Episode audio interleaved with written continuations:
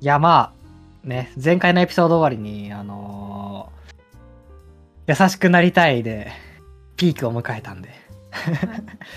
みんな聞いてもらえたかな？うん、聞いてくださってる人が、優しくなりたい聞いてもらえたかと思うけど、あのね、これ収録している時に、なんかツイッターの通知が来ていて、何事かと思ったら、ダウ9万の新作コントが YouTube にアップされましたよと。おいいぞそういう告知ツイートで、ダウ9万の今更っていうコント。これはね、ドルチョさんに強くおすすめしたい。あの、単独ライブのやつやと思うんやけど、はいはいここ、これ、単独ライブの配信を買ってみたんで、に、2回ぐらいかな見たことある。このコント、僕最高に好きなんで、ドルチョさんにも聞いてくださっている人にもいやもうぜひぜひおすすめしたいな。はいじゃあもう後で後で見るのとこに入れときますよ本当うん。なんかね、こういう、なんていうのかな、日常の中に、なんか、ちょっと、なんていうのかな、おかしな視点を入れる？うん。というか、おかしいっていうのも、なんていうのかな。すごい飛び抜けて、変なこと言ってるわけじゃなくて、うん。そういう見方したことなかったけど、確かに、確かにそうだなっていう視点っていうのかな。うん。そういうものが、なんか好きなんだということに最近気づき始めて、うんやっぱり僕は凡庸な見方しかできひんからさ、世の中に対して。なんかそういう、割とシャープな切り口を見せてくれるものが好きだなと思って、ダウキューマンもそういう風に見ているし、多分同じ感性で最近いろんな漫画を読んでいる。同じなんか金銭に触れるように。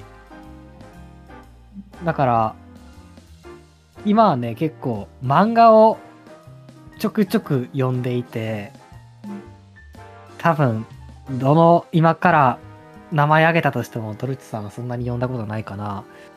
例えば、英子さんの恋人とか、うん言ってたよね前前言ってたか。英子さんの恋人もそういう視点で読んでたし、まあ、スキップとローファーとかね。うんスキップとローファー、なんかドルチャさんが主人公が近いかもって言ってたか。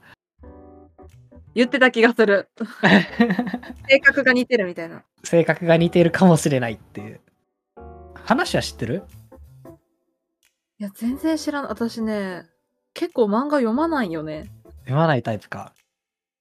うん。しかもスキップとローファー気づいたら8巻ぐらいまでもう出てるしね。追いつくのちょっと大変かもしれへん。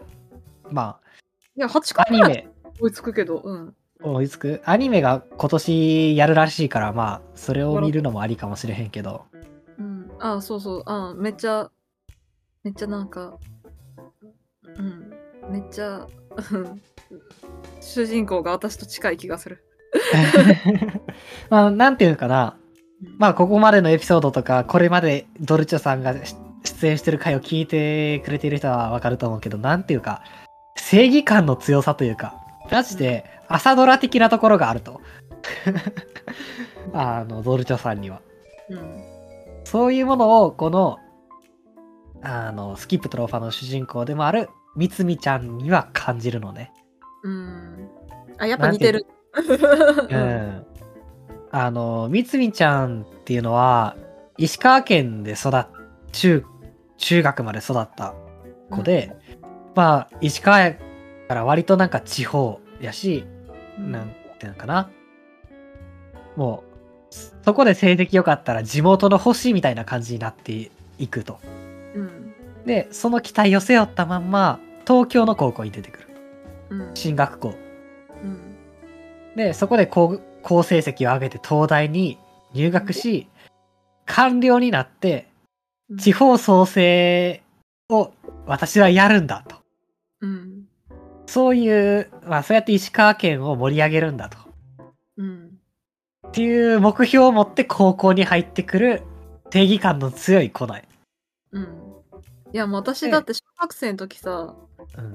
いやごめんめっちゃ話ぶった切っちゃって申し訳ないけど私小学生の時さ、そうあのハーバード大学行ってノーベル平和賞を取るって思ってたから自分のこと えだからめすっちゃ。と思ってめっちゃそっくりやったからまさにそんな感じ。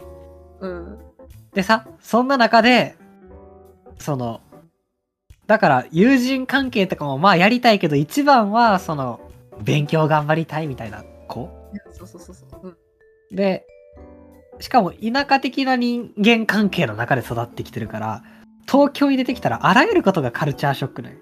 うん例えばさ、なんか、身近な人は全員友達みたいなカルチャーから、なんか、友達な人もいれば疎遠な人もいるみたいなさ、都会的なカルチャーに触れてったりとかさ、うん。なんか、ちょっといじめっぽいことがあったりとかさ、うん。なんかそういう、なんかカルチャーショックの描き方が、本当に上手。辛すぎてね読めるかな私へこんじゃうかもしれないそのね、いいカルチャーショックっていうのも多いから。あうん。ただ、なんか、あ、そうやんな、それって、カルチャーショックやんなって思わせるのがやっぱ上手で、それがスキップローファー、スキップとローファーを読んでて面白いところだよね。なんかその感情の動くポイントとか、あ、うん。そこで感情動くよなとか、ーうん。そういうところを見るよなっていうのが、なんか、自分も動いていたけど、うん。動いていたことを思い出さされるっていう。それがなんか、だから描いていることはすごく平凡なんよ。うん。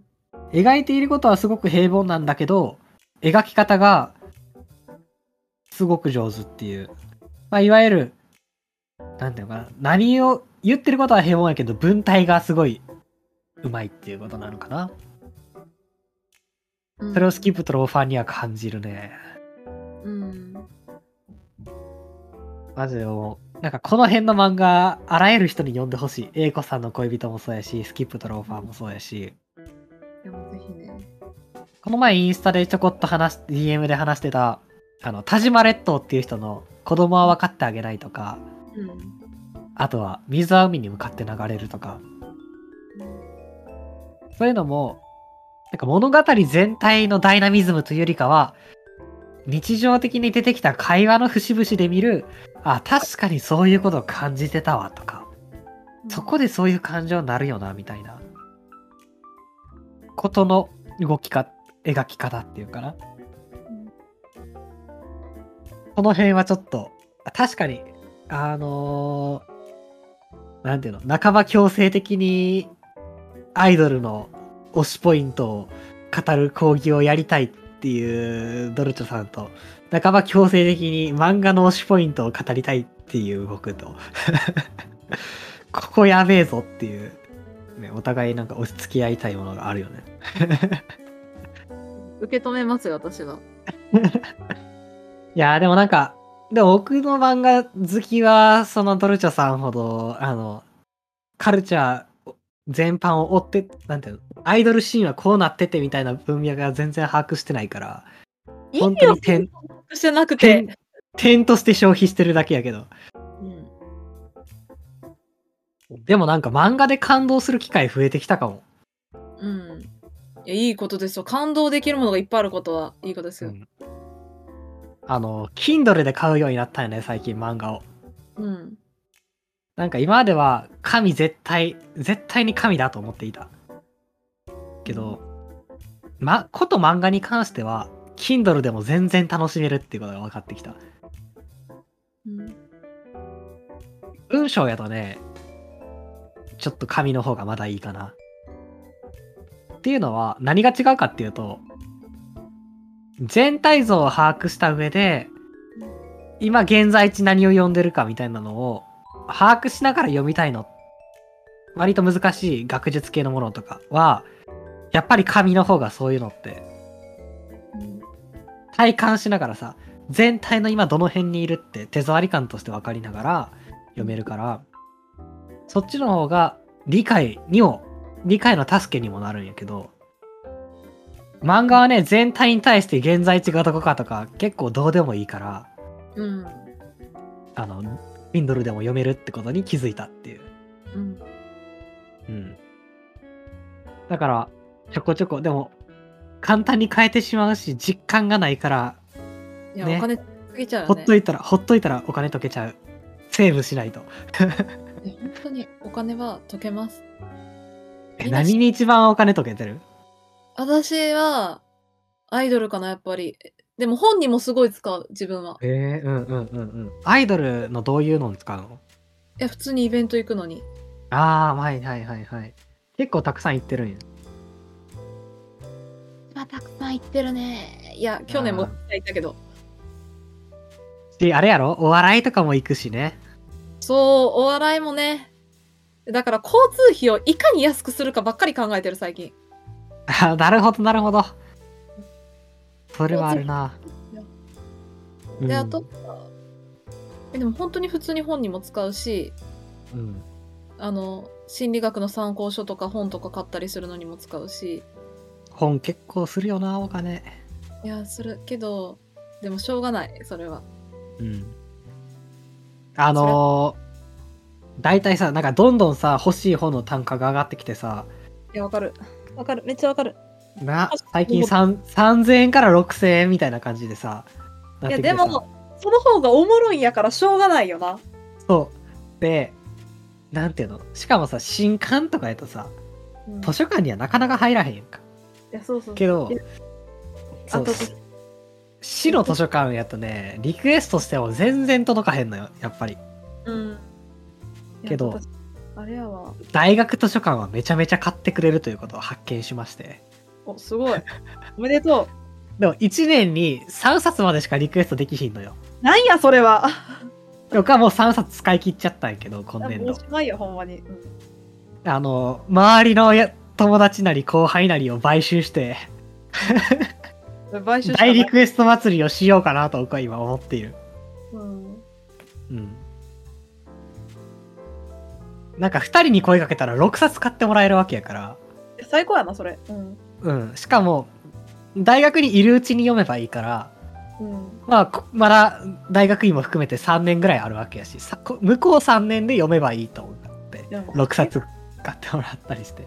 えでも、それな、何がすごいって、まず図書館の本読めるのがすごくて、うん。図書館の本読めないんですよ。どういうどういうこと？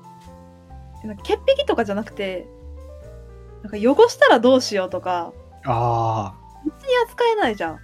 まあね。なんかそれで、どうしようってなってるうちに、なんか扱えなくなって終わるみたいな。めちゃめちゃ私物化して読んでる。よくないかもしれへんけど。もうね、自分の本棚のつもりで使ってる。思えないんですよね。だから多分私結構、だから自分と他の壁が分厚いんだと思う。なるほどね。こんなものに対して。うんうんうんうん。それは、あの、何回か前のエピソードのコミュニティのところとか、そん実存の話ともつながってくるもんね。いや、本当に、あの、分厚いと思う、多分。だから、うん。だからああ、で、も、それは結構僕もあったかも、最初。っていうのはさ、あのー匂いに結構敏感で、ああ、図書館の本の匂いとかもきついし、あとはなんか本買うときに、こういう本買ったって母親に言ったら、毎回なんか中古で買ったって聞かれるんよ。で、いや、新品で買ったっつって。うん。って毎回言うんやけど、なんか、あーもったいないって言わ言われるんやけど、なんか、まあいろんな、いろいろなんか思うことあるよ、それに対して。思うことあるけど、何より、そのね、例えば、著者にお金が入るかどうかとか、いろいろ思うことはあるけど、何よりやっぱり中古で買うと、匂いが気になるんよな。なんか自分のものになりきらないっていういや、わかる。うん感じがある。で、図書館で借りてる本も、最初、本当になんか自分のものになりきらなくて、それは、もの自体というよりかは、読んだ内容が自分のものにならないっていうのに、そのまま繋がるんやけど、うん。その本が、に実感がないのと、中身に実感がないのって一緒やと思うんだけど、うん。それが気持ち悪くて、なんか読みたい本はたくさんあるけど、借りたとって頭に入らへんとか、手に取っても全然何にもなんか読み進められへんっていう感覚が最初はあった。うん、多分それ私今もあるわ。うん。そう。それを、なんか、量によって解決した。乗り越えた。量しか勝たんのよ、全部。そう、読む量によって乗り越えた感じはある。言われてみれば最初そうやった僕も。うん。なんか今図書館、さ今よく行ってる市の図書館が、なんか最初は全然なんか、面白くないなと思ってたよ。うん。なんか、本屋さんみたいにあ、あれもこれも読みたいみたいな発見が全然ないと思って、うん。つまらなさを感じてたんやけど、週に2、3回通うみたいなのをやり続けたら、なんかもうね、探検するかのように図書館を巡り歩くことができるようになってきた。うん。なので、もしかしたら量によって解決できるところがあるかもしれへんな。うん。だから私は、もうそれを全部自腹で買うことで解決してきたんですけど、今まで。すごい。じゃあ、でもあれやな。そうなると、なんか好きな本に囲まれた部屋になっていくからいいよな。うん。そやな。まあ私の本棚マジで人に見せられへんけどな。え、そうな。ほん？ま人に見せられへんわ、ほんまに。え、別にあれですよ、そんな、あの、あのなんか、放送できないようなものが入ってるわけじゃなくて。色濃く出てるんやな。ドルチョという人が。いや、そんなことないと思う。ああ、そんなことないんや。いや、てか、ドロチョという人が色濃く出るような本棚って何？例えば。いや、わからないけど、わからないけど。いや、そうでしょ。だって私、私のことわかんないし、本当に。なんか、なんでこんな変わってるって言われるのかもわかんないし。え、じゃあななんで見せられへんの？え、なんか自己啓発本ばっかで恥ずかしい。ああ、なるほど、なるほど。そういうは恥ずか自意識が見え隠れするみたいな。自意識が見え隠れする。うん。あとは、汚いので、単純に。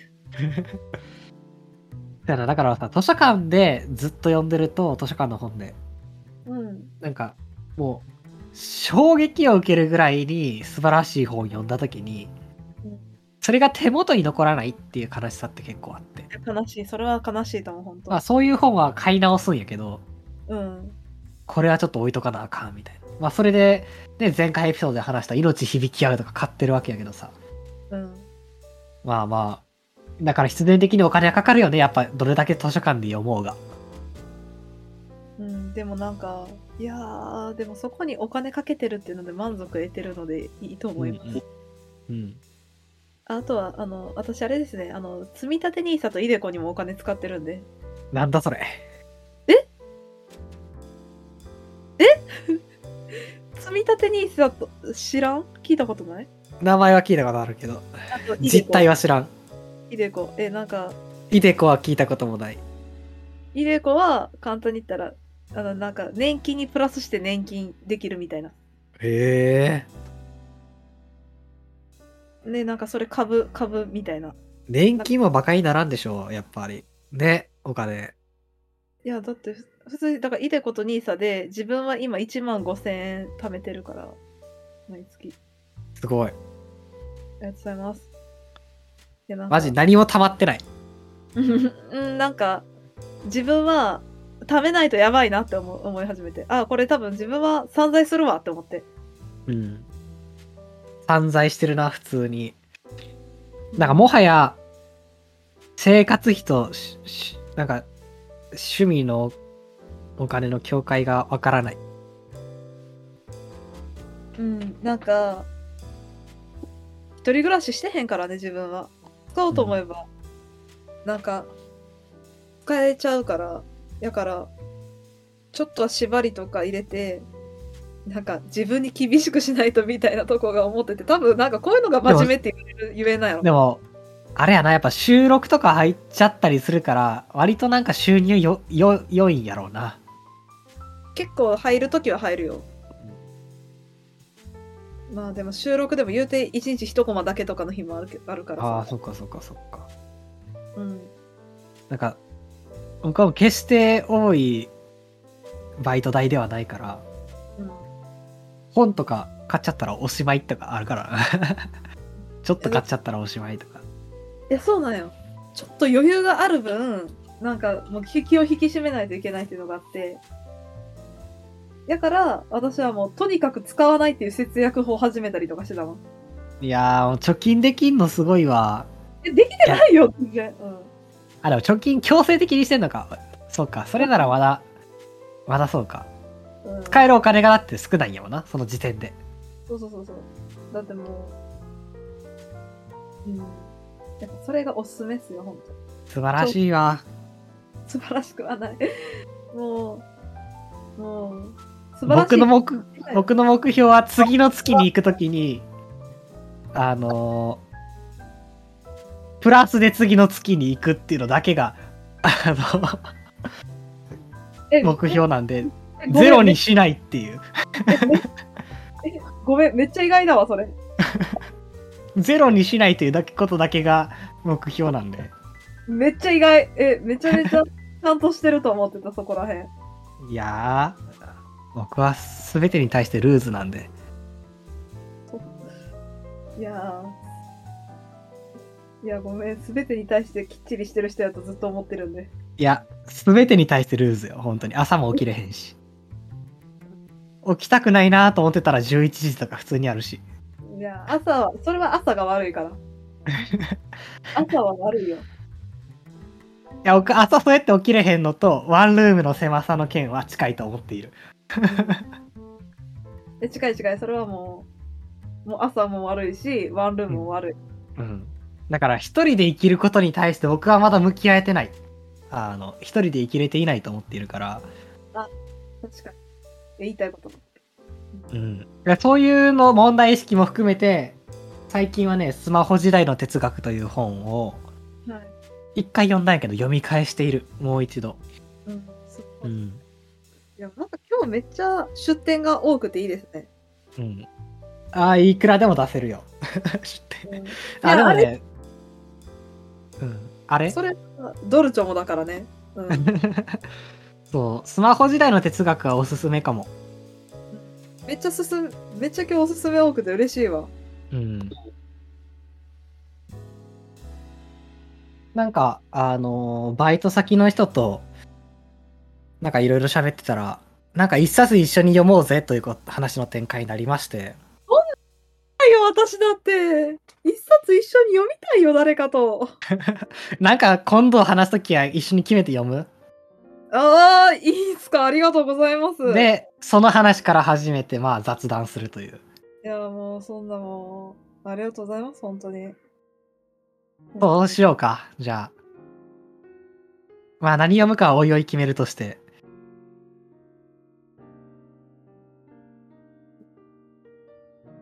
えー、なんか最近読んだ本とか見たものとかで良かったものとかあったりする？そういうの出し合っておしまいにしようか。いやどうしよ何でもいいよ、もうたくさん。うキーワードだけけポンポンポンと。あ結構ごめん前になっちゃうんだけどうん。ノートってあるじゃんアプリの、うん。うん。今まで読んだ中で一番いいノートはもう絶対これだって言って、あの月日さんっていう人が書いたうん。「ハッシュタグミス iD2021」っていうタイトルのなんですけど、まあ、ちょっとリンクは送っとくんですけどオッケー、じゃあキャプションにも貼り付けときますわね。これは本当に良かったなんか私の言いたいこと全部こもってたっていうかへえ。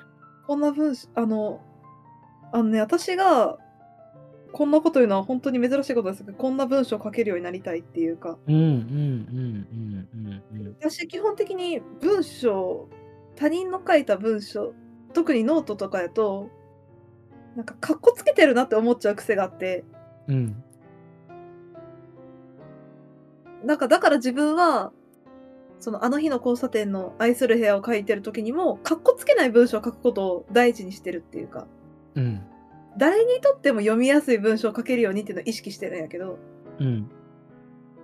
でもねこの月日さんはすごくまず分かりやすかったしうーん分かりやすかったし全ての人を受け入れるってこういうことなのかなって思っててうーん。で、私自身もこんな生き方したいなって思ってて。うーん。うんそれを文章で感じるんや。すげえ。しかもう、んあれやんね。自分について語ってんじゃなくて、ミス ID について書いてるのでそう思うんや。ミス ID について語る中で、その自分の決意表明をしてるみたいな。いいね。そういう文章を僕も書きたい。すごく素敵。あの、なんかこの文章、うんとね、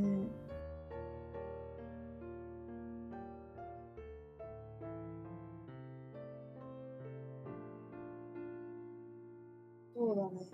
これは、なんていうか、この文章が書けるっていうのが、もうなんか日本のアイドルの宝やと思ってる。なんかうーん。価値観が存在してるっていうのが日本のアイドルの多様性やと思う。うーん。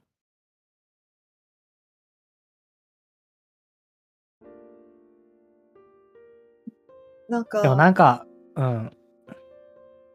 それは自分の決意表明を代弁してる感じではないんや。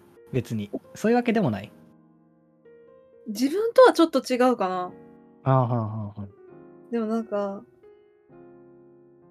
ここの文章がすごく好きで、このご時世、私らしく生きるは転化して他人の人生に口を出すな。周りの言うことなんて無視すればいいという正しさを作り上げてしまった。あなたはそのままでいい。自分の人生を好きに生きればいい。そういった言葉でアイドルは肯定をするけど、するけれど、その世界に他者はどうやって存在しているんだろう。また、批判やたしなみに対する嫌なら見なければいい。ありのままの私で肯定してくれる人が推してくれたらいいというスタンス。それらは、あえて対比するならアーティストの生き方で、アイドルの生き方、特定の誰かではなく、みんなに好かれるという異常な生き方ではないように思います。だからその、だから今、その異常な生き方こそが作り出す熱量や面白さがどんどん減っているんじゃないかと思います。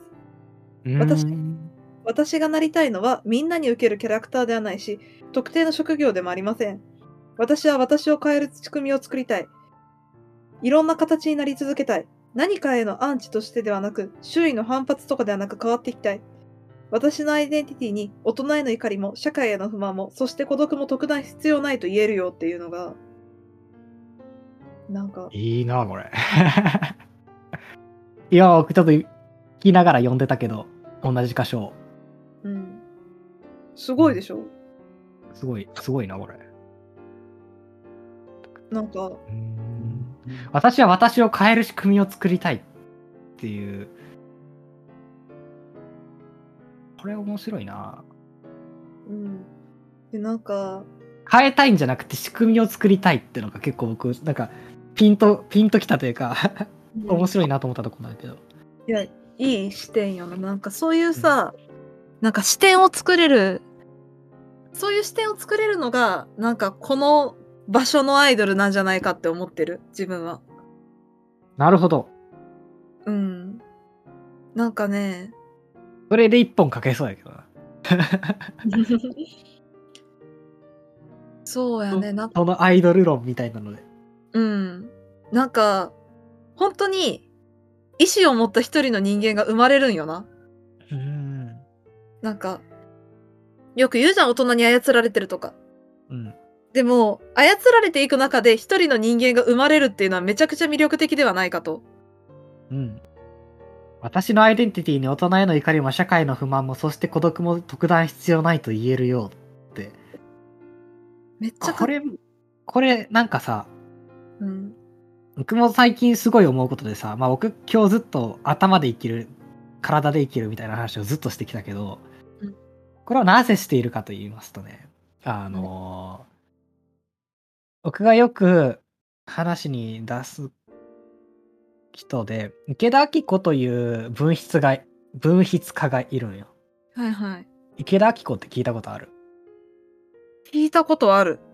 なんか14歳からの哲学とかが有名かな？うん。知ってる。なんやけど、まあ、うんその人が僕が好きで何冊か読んでるんやけど、うん。あのはい。私、つまりノーバディって、こっから来てるのね。あーそっから来てる。うん。で、あ、つまり、あ、私つまりノーバディはどういう意味で使われているかっていうと、うんえっとね、あの、なんていうの？いろんな人がいろんなことを、言葉を言うけれど、うん大事なのは誰が言ったかではなくて何を言うかでああると。うん大事なのは誰がじゃなく言葉であると。私たちは言葉を連綿とつなぐリレーの、精神のリレーの一部になっていくんだっていう、ある種の考え方から来てて、だから私、つまりノーバディ。私より、私は誰でもなくて、言葉の方が大事なんだ、みたいなことを、がよく言っていたと。なんかそれってさ、でもなんか、アイドルじゃないようでアイドルと似てるよな。そう、そう、そうかな。なんかアイドルって誰が言うかが大事じゃん。うん。文脈で感動が変わったりとか。でもさ、うん本当は誰でもない人が言ってるからこそ響くのかなみたいな。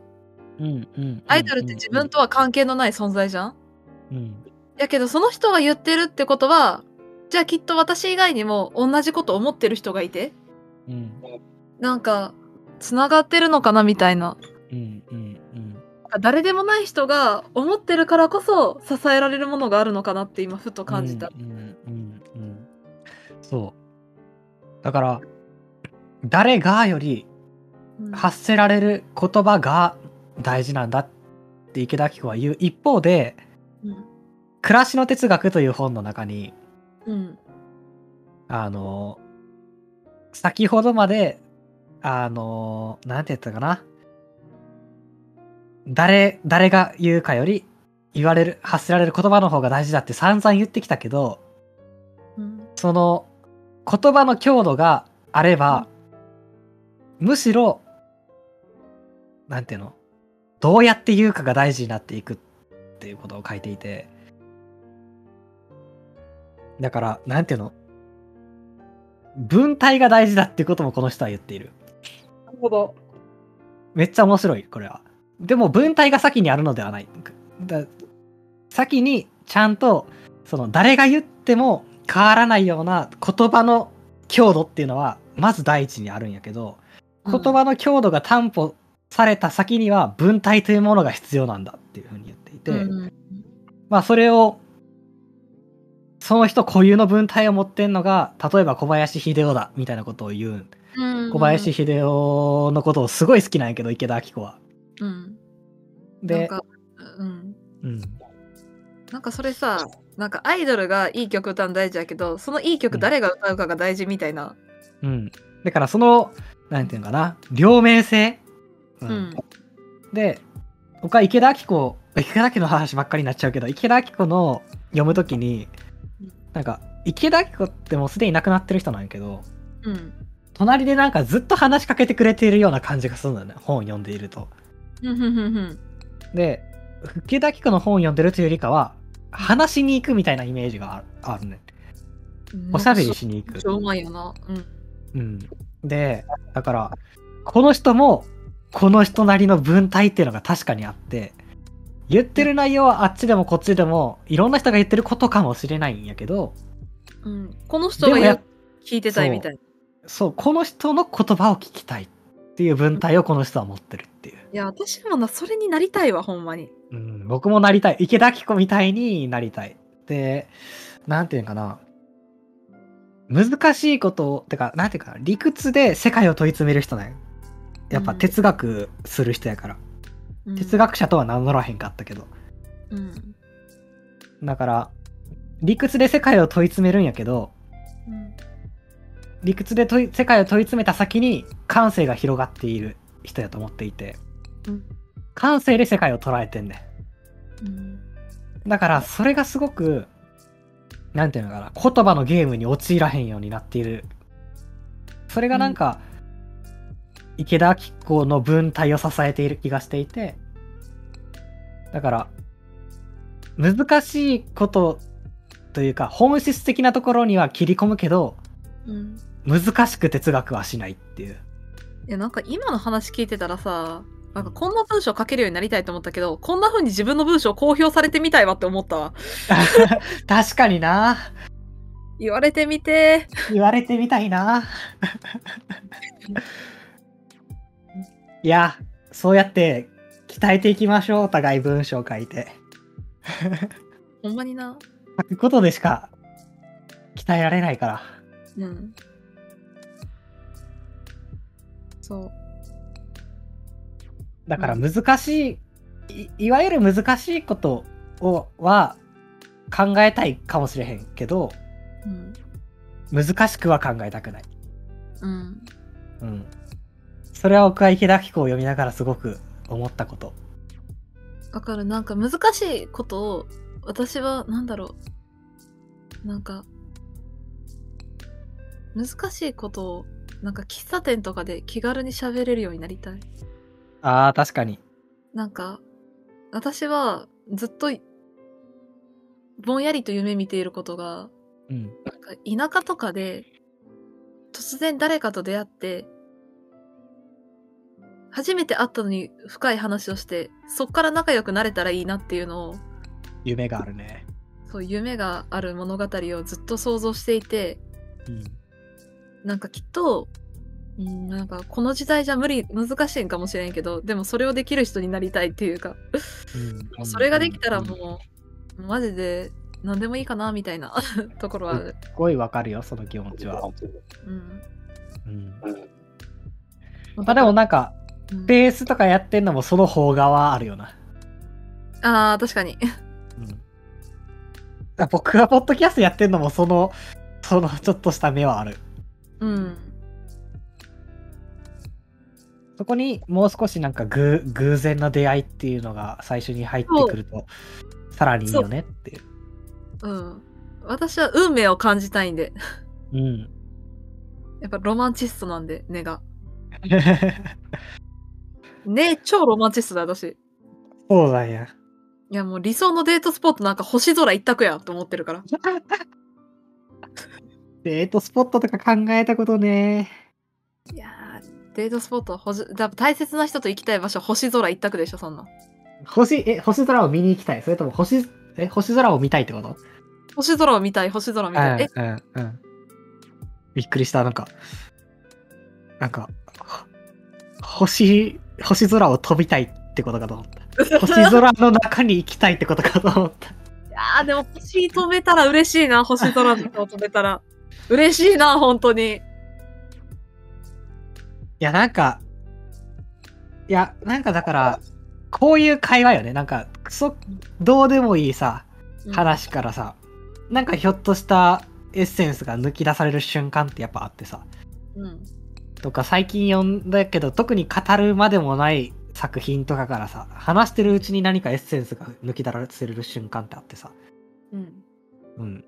そういう瞬間を日常会話の中に持ちたいよなって思う。や、持ちたい。ほんと強く持ちたい。うん。持ちたい。強く持ちたい。それができる友達が欲しいみたいな。うん。そうね、だから、まあだからさ、まあ最近読んでる本で言うと、普通に池田明子の、あのだから、なんだよ、暮らしの哲学っていう本は、うんなんか一気に読み通すような本ではない。なんかエッセイやから、新聞に連載してた哲学エッセイかな？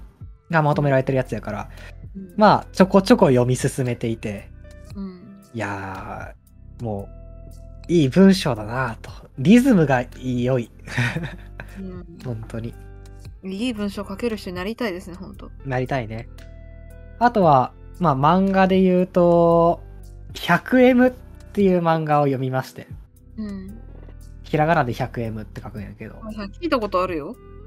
えっとね、魚戸さんっていう作者で、えっと、最近で言うと、ちっていう漫画を書いてた。だよね。ち知ってるよ。めっちゃ人気やん。読みたいけど読めてないち。うん。で、100M がデビュー作かな？なんやけど、まあ、100M、100メートルの 100M なんや。うん。100メートル走の物語。で、まあ、小学校から始まり、最終的には社会人まで行くんやけど、うん。でもね、長っ。うん。あの、多分、単行本で言うと全5巻ぐらい。ええもうすごいスピードで行く。すごいスピードだ。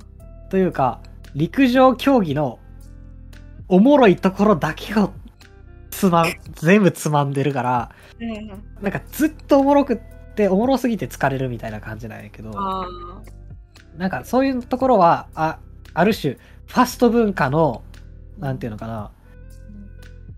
ファスト文化を取り入れてるんやけどうん。でも本当におもろい切り取り方をするからなんかそれがノイズじゃないのがすいごい。や結局質高質高かったら何でもいいんだよ。まあそうそうね。いやでなんかこの漫画のなんか個人的に面白いところはうん。その 100m 走とかスポーツものって結局さうん。なんか努力とかさいやーそうそうそうそう。ありがちな。最終的に目標を達成することとかさ。うんなんかそういうところに力点がいくやん。勝つか勝たへんかとか。そういうところに力点が置かれるけどわかるわかる。この 100M っていう漫画はうん。あのちょっと足が速いっていうことを自分の例えば実存にしている。それによって実存できるっていう。自分は速いからこのコミュニティにそういうやつとして見られるとか。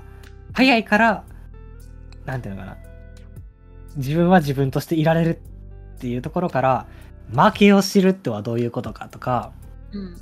逆に全く走るということに興味なかったけどちょっと走ってみたらなんか速かった人がいて体育の授業で 50m 走 100m 走走ったら勝ってしまった。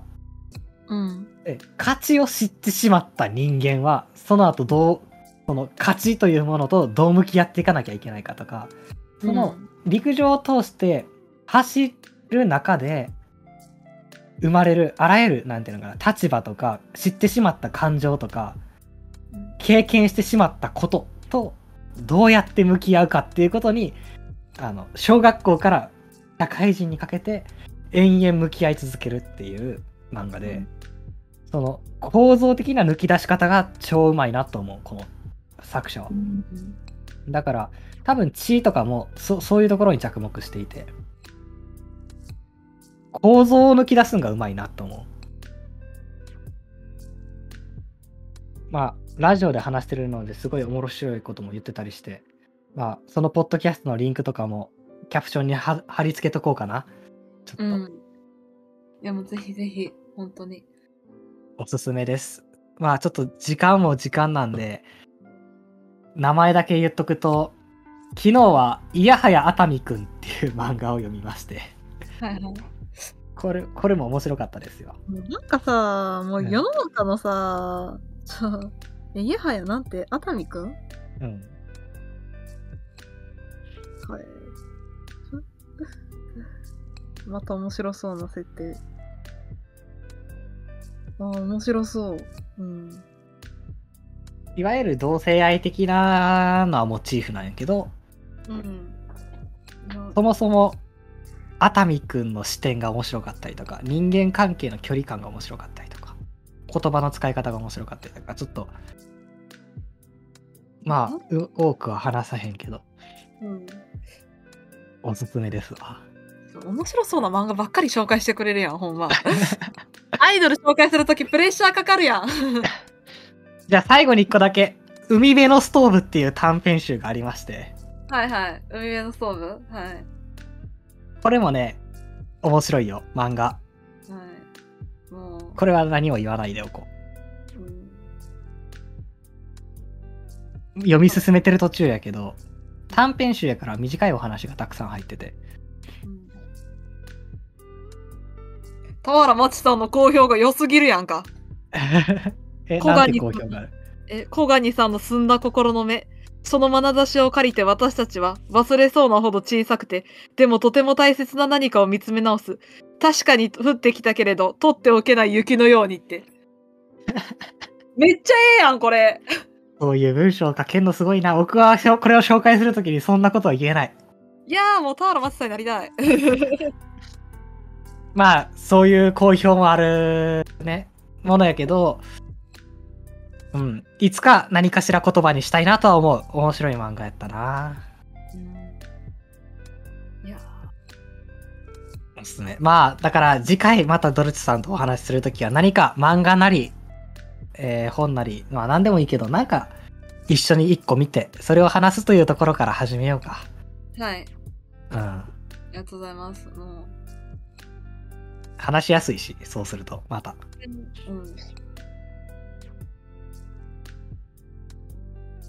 なんか最後、これ良かったっていうの言っとくことない？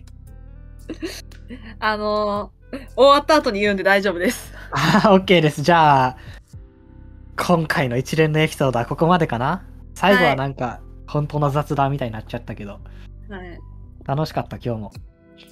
楽しかったまた近いうちに遊びに来てください。はい。でもぜひ、今回はありがとうございました。ありがとうございました。thank you